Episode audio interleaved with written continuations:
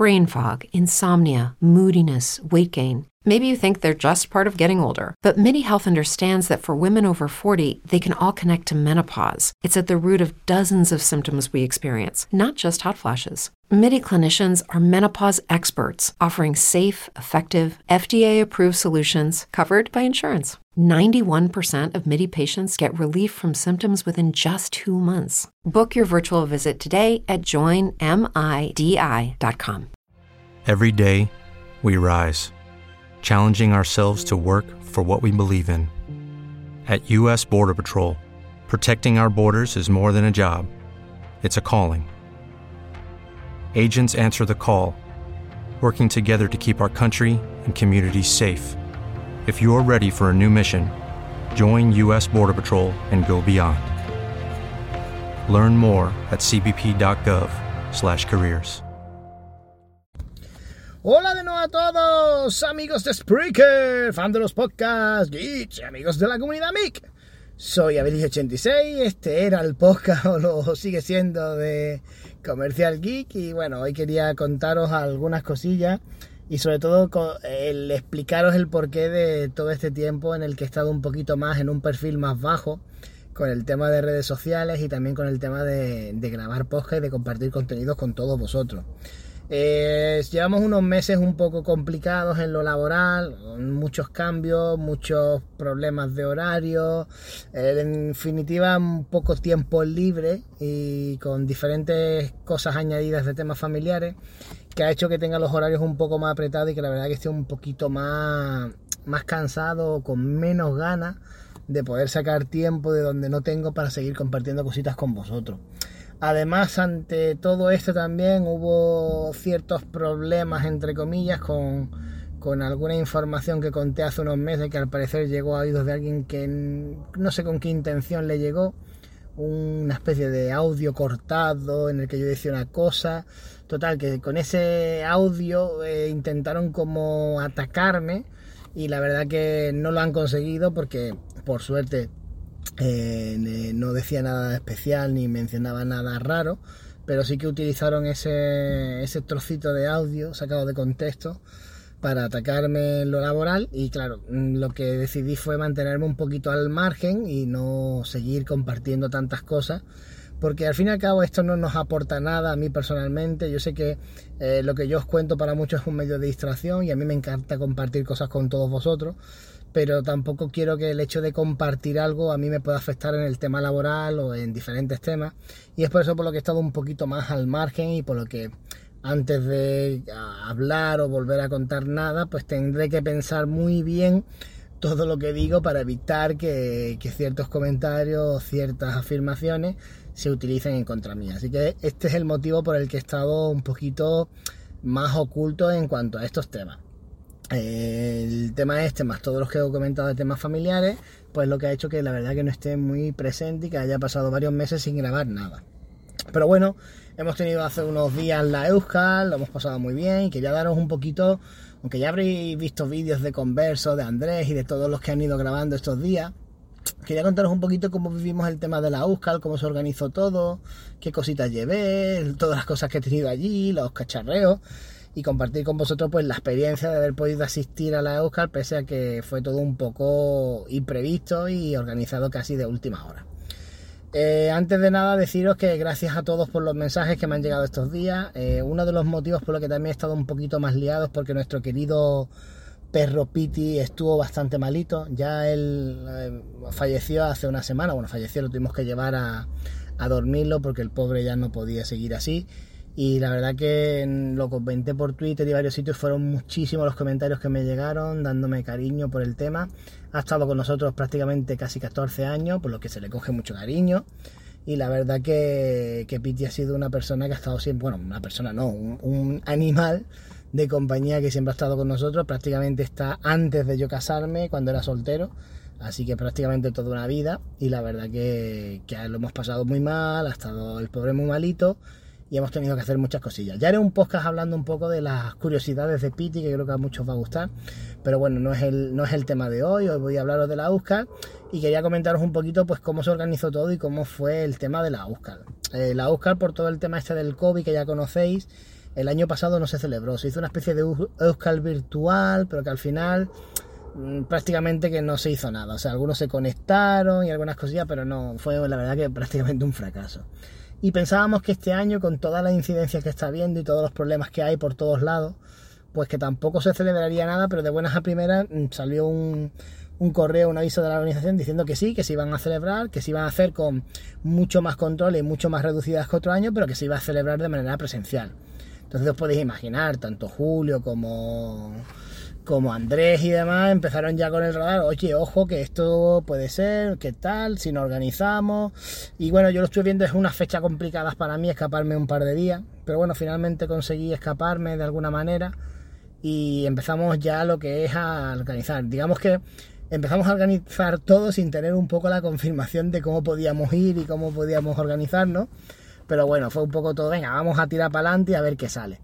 Eh, cuando Julio empezó a hablarnos sobre el tema de las reservas y demás, yo personalmente pensé, bueno, como hay tan pocas plazas, normalmente la Euskal suelen ser unas cinco mil y pico plazas y hay siempre problemas para, a veces, mm, o si no vas con mucho tiempo, conseguir una plaza pues imaginaros iba a haber un mucho menos aforo. De hecho, según la organización, creo que finalmente éramos 540 asistentes confirmados, aunque yo creo que allí más de 500 personas no habíamos. Sí que es cierto que con la distribución que se hizo y como se unificó todo en un solo pabellón, no daba la sensación de vacío, porque antiguamente en el pabellón donde estábamos solo estábamos los, los, usuarios conectados y las exposiciones y todo se hacían en un segundo pabellón, al estar todo en un mismo pabellón no daba esa sensación de vacío, de pequeño, sino que se seguía viendo muchos ordenadores y muchas cositas, pero ya os digo, de 5.000 y pico personas a menos de 600 se notaba.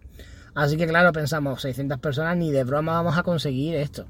Y de hecho yo empecé un poco a organizar todo, pero bueno, diciendo, ah, no vamos a ver sitio, tampoco nos vamos a complicar, ya si llega el momento ya lo veremos. Y recuerdo que estaba saliendo del dentista y tengo varias llamadas de Julio, llámame, corriendo, lo miré. Y efectivamente habíamos conseguido plaza en la Euskal, ya teníamos la plaza, el sitio asignado, y ahí ya fue cuando empezamos a, hacer todo lo que es la logística del viaje. Ya sabéis que la Euskal se celebra en Bilbao, en Baracaldo, y yo vivo en Málaga, estamos hablando de casi 900 y pico kilómetros.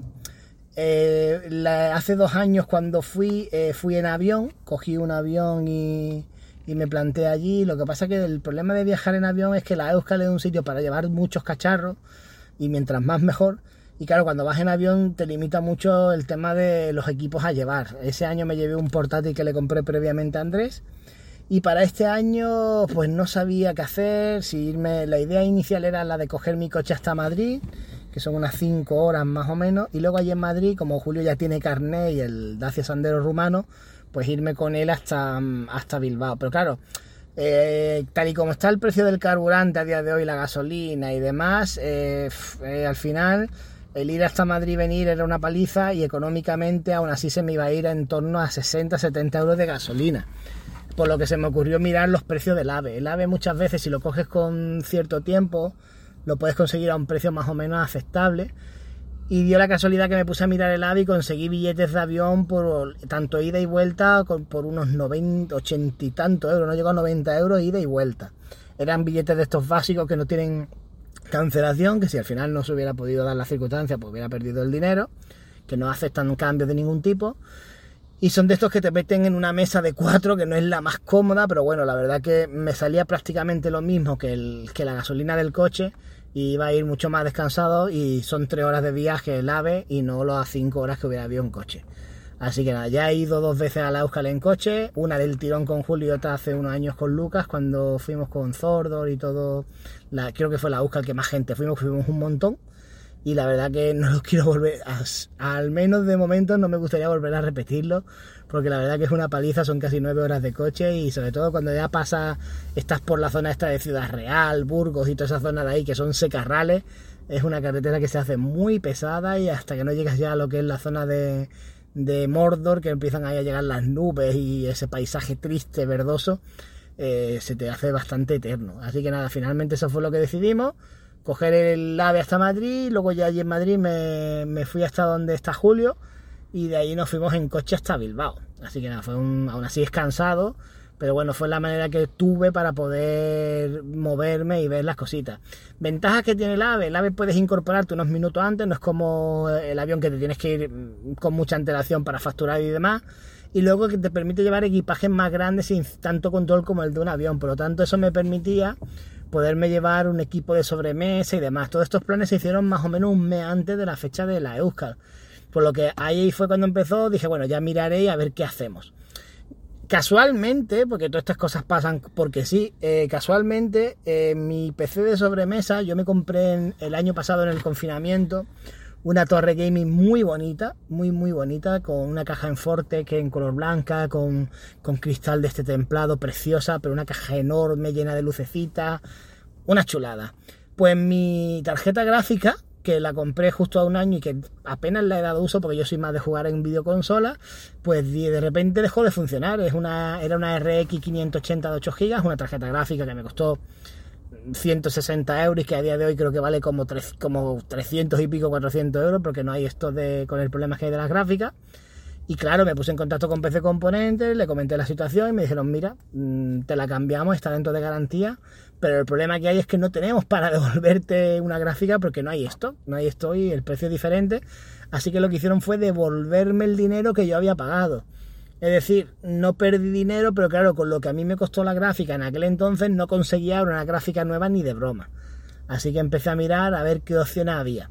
Y me acordé de los MSI Trident. No sé si lo. Creo que ya los comenté en un podcast aquí hace ya algún tiempo. Los MSI Trident son unos ordenadores que sacó la marca MSI, una marca sobre todo enfocada al tema gaming. Eh, es un modelo que salió en el 2017 y es una. Básicamente es un PC montado en la carcasa como si fuera una videoconsola.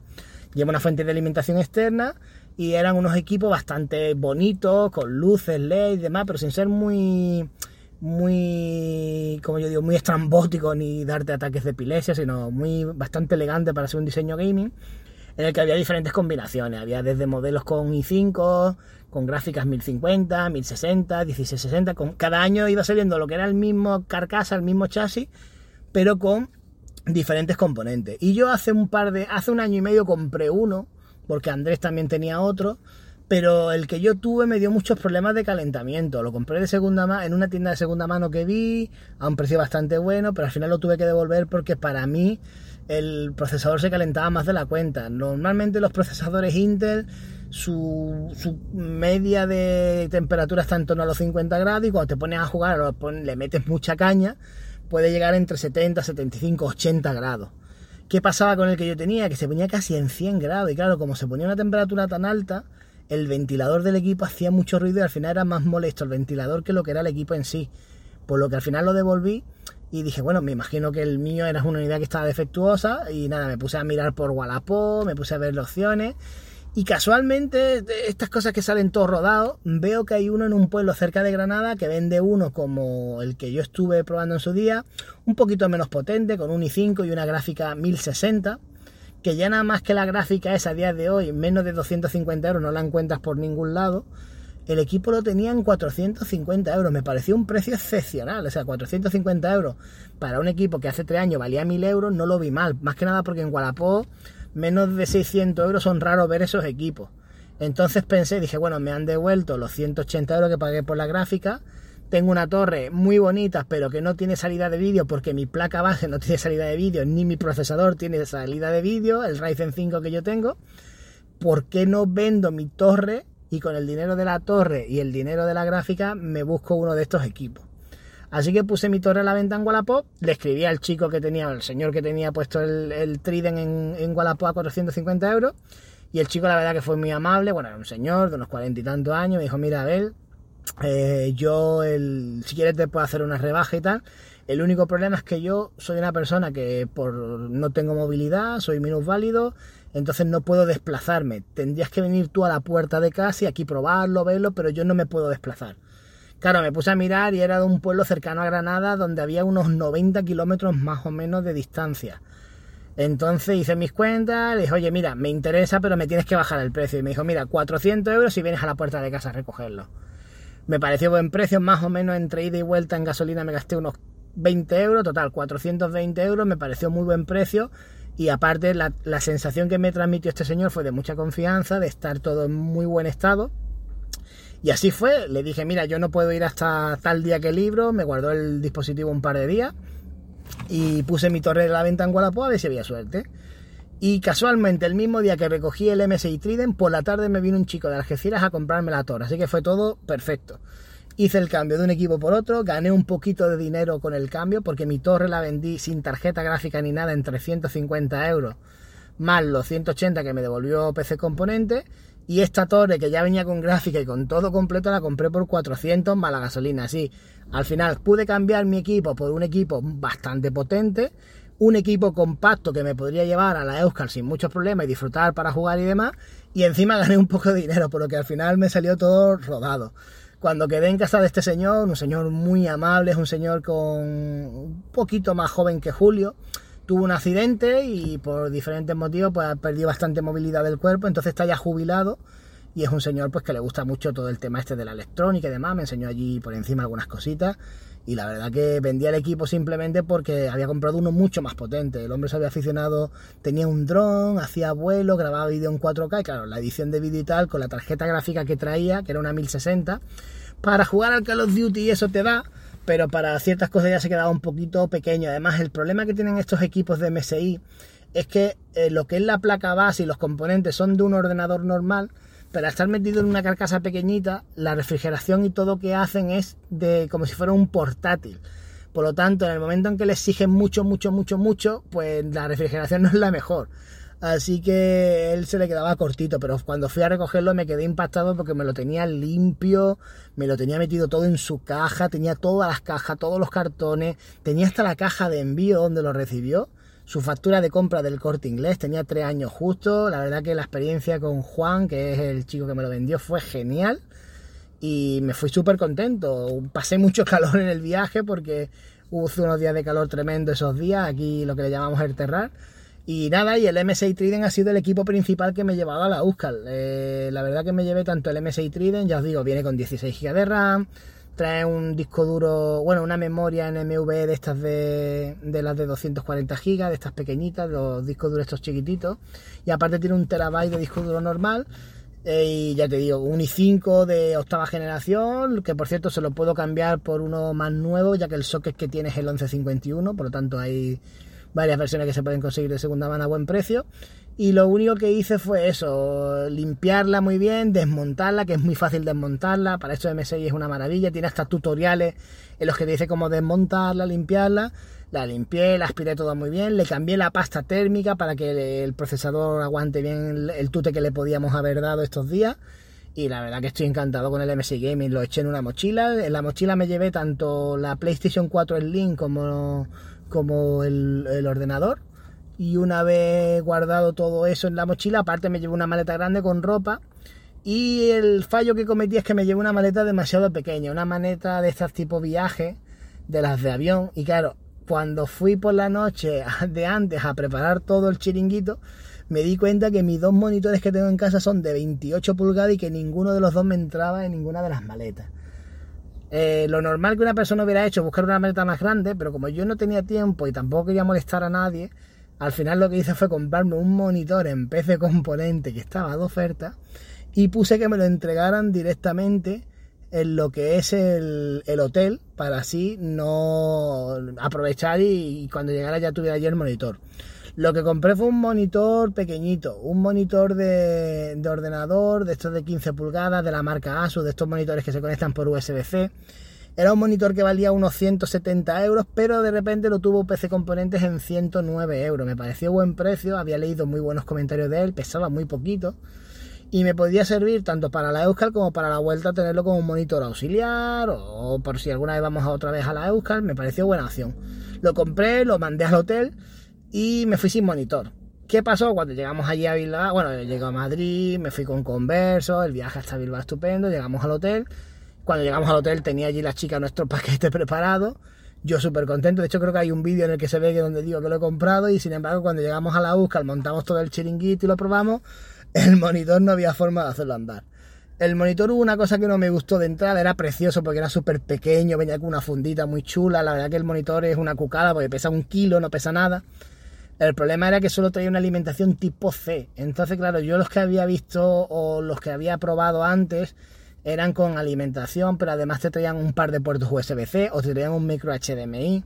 Pero este es que no traía nada. Este lo que te traía era simplemente la salida C y probamos con el Samsung S21 Plus, probamos con el MacBook de Andrés, probamos con un montón de dispositivos, pero varios cables USB-C y no conseguimos que la tele diera señal de vídeo. La encendíamos, se encendía, reconocía el, puerto, pero no cargaba señal ninguna. Por lo que después de muchas pruebas, finalmente dije, mira, no pasa nada, lo guardé todo en su caja tal como venía, solicité la devolución a, PC Componente y dije, necesito un monitor. Así que nada, me puse a mirar y como allí cerca de la Euskal hay un Mediamar, miré y veo que en la web tenían un LG con de 22 pulgadas IPS Full HD con, dos HDMI y tal, bastante decente por 99 euros y dije, nah, que le den.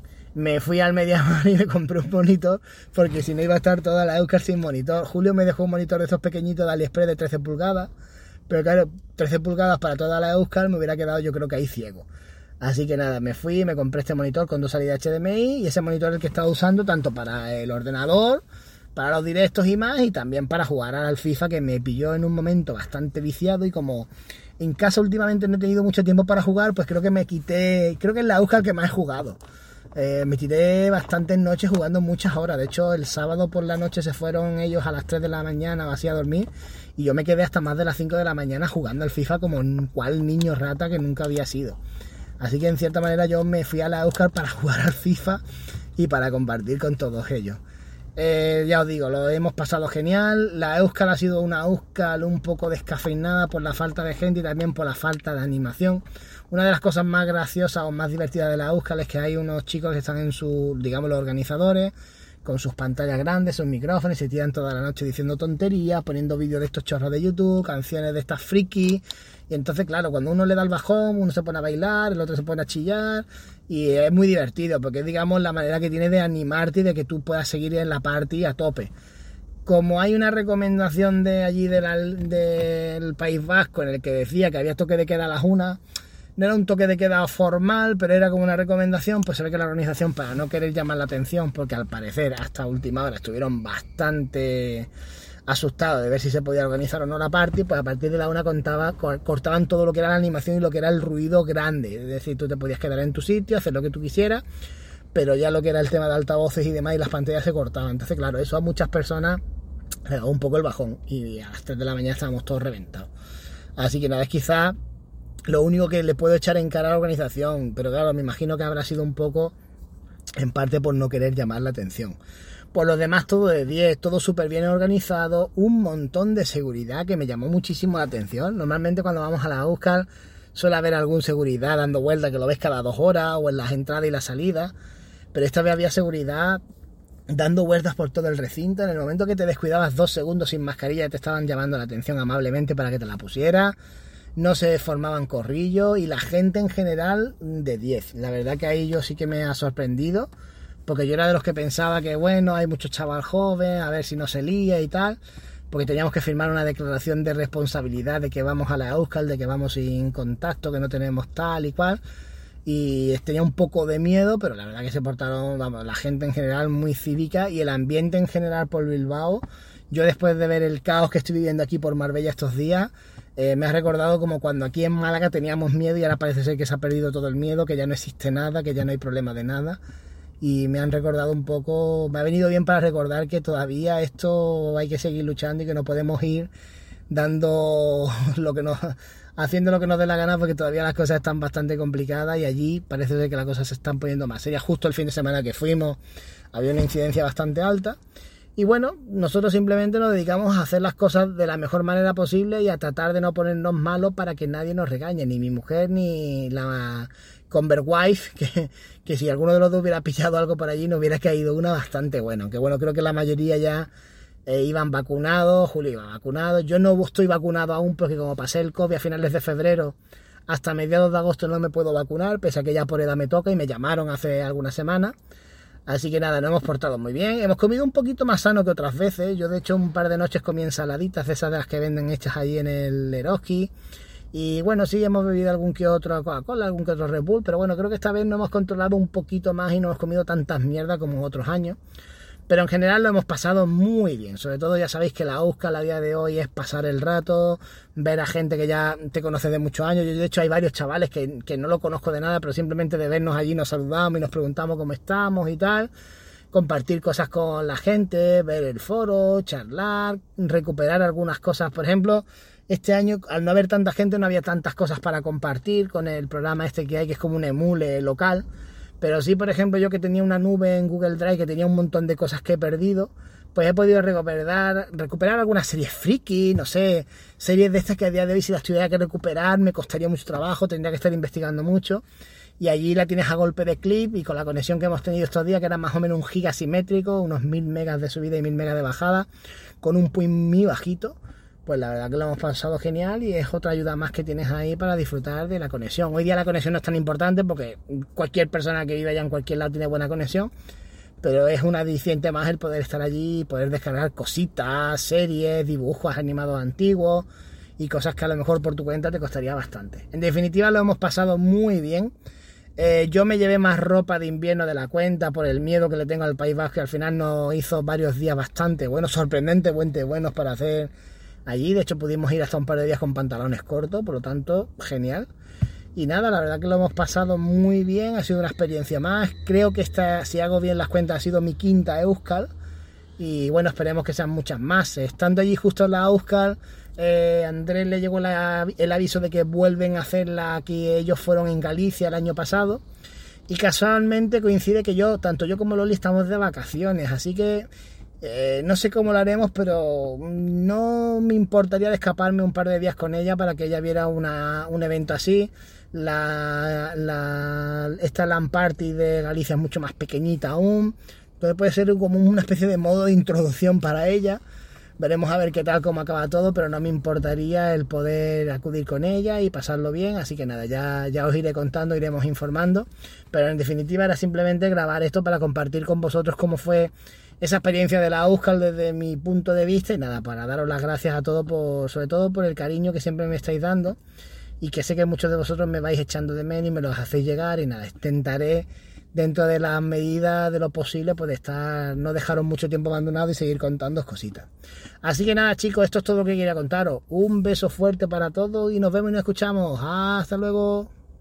As a new Western Union customer, you can enjoy a $0 transfer fee on your first international online money transfer. Send money to your family and friends back home the fast, easy, and reliable way. Visit westernunion.com or download our app today to get started, and your first transfer fee is on us. FX gains apply, not available for credit cards and transfers to Cuba. Services offered by Western Union Financial Services, Inc., and MLS 906983 or Western Union International Services, LLC, and MLS 906985.